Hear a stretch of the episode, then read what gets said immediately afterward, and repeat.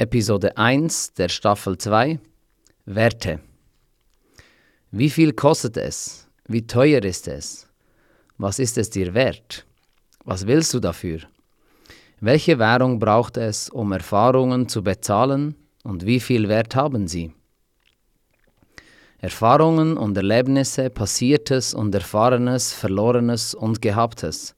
Der Preis für Erfahrungen variiert im Grad der Bedeutung. Je mehr Gewicht eine Erfahrung bekommt, desto mehr Wert gibt man ihr. Welcher Wert würdest du bezahlen für etwas, das für mich viel wiegt, wenn es für dich leichter ist? Könntest du es für mich sogar leichter machen, wenn wir tauschen? Kannst du es überhaupt kaufen, wenn es für dich nicht dasselbe wiegt? Es ist so, dass wir von Werten bombardiert werden. Wenn wir Kinder sind, bekommen wir Werte vermittelt, die auf der Basis von erlebtem und weitergegebenen Werten, die auf der Basis von erlebtem und weitergegebenen Werten, die auf der Basis von Erlebten basieren. Nun stellt sich mir die Frage, wieso ich vermittelte Werte, die ich nicht selber erlebt habe, glauben soll. Wir bekommen die geschenkt und verkaufen sie weiter, erhalten allerdings die falsche Währung dafür. Gewicht wegnehmen heißt loslassen. Schließlich sind die Werte anderer nicht unsere eigenen.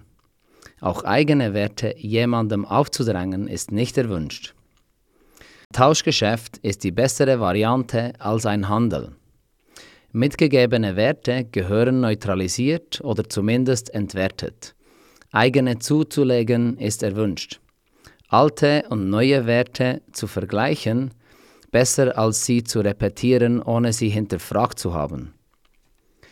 Wenn Mutter und Vater mir als Kind Werte vermitteln, die sie selbst so erfahren oder vermittelt bekommen haben, entspricht dies ja nur einer Repetition oder einer Kompensation. Kompensation nur aus dem Grund, weil sie Handlungen und Werte, die sie nicht gut fanden, jetzt bei ihren Kindern das Gegenteil machen und vermitteln. Das Gegenteil zu vermitteln ist auch nicht neutral. Wie können wir nun diese Spirale der wiederholten Werte durchbrechen? Wir sind nun erwachsen und müssen den Werten, die uns als Kind vermittelt wurden, doch nicht mehr treu sein.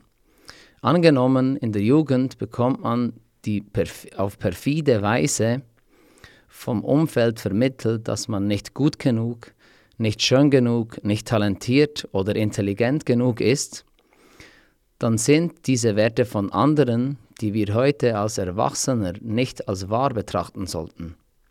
Am besten gelingt es wahrscheinlich, diese fremden Werte zu entwerten, indem man versteht, wie diese zustande gekommen sind. Durch Selbstreflexion kann es funktionieren, seine eigenen Werte zu definieren. Die Werte anderer, die einem vermittelt wurden, zu verstehen und zu hinterfragen, wie diese vom jeweiligen Menschen kreiert wurden und den Ursprung des Musters zu, zu analysieren, hat mir persönlich geholfen, den Ursprung zu verstehen.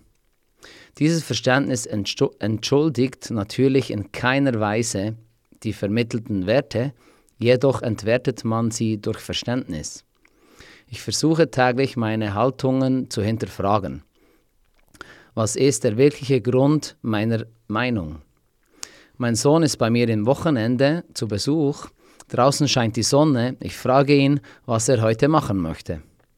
Er antwortet, er würde am liebsten einen Chilltag machen. Automatisch antworte ich, draußen ist doch schönes Wetter, da machen wir doch keinen Chill-Tag. Basierend auf meiner Logik, dass ich ihm etwas bieten muss, in der Zeit, wo er bei mir ist, liege ich komplett falsch. Wieso genau sollte man denn bei schönem Wetter keinen Chill-Tag machen können? Wir chillen den ganzen Tag und hatten eine super stressfreie Zeit zusammen. Dies ist nur ein ganz kleines Beispiel, wo täglich Logiken und Werte zu hinterfragen sind. Viel schwieriger sind natürlich eingebrannte, tiefsitzend vermittelte Werte loszuwerden. sie immer wieder in Frage zu stellen und ihnen Gewicht wegzunehmen, wenn sie anstehen. Ein Junge, der sich den Arm gebrochen hat, wird im Spital gefragt, welche Farbe er auslesen möchte für seinen Verband. Er wählt die Farbe Pink aus und die Pflegeperson antwortet auf seine Wahl, dass diese Farbe doch eine Mädchenfarbe sei und zu ihm als Junge doch besser eine andere Farbe passe.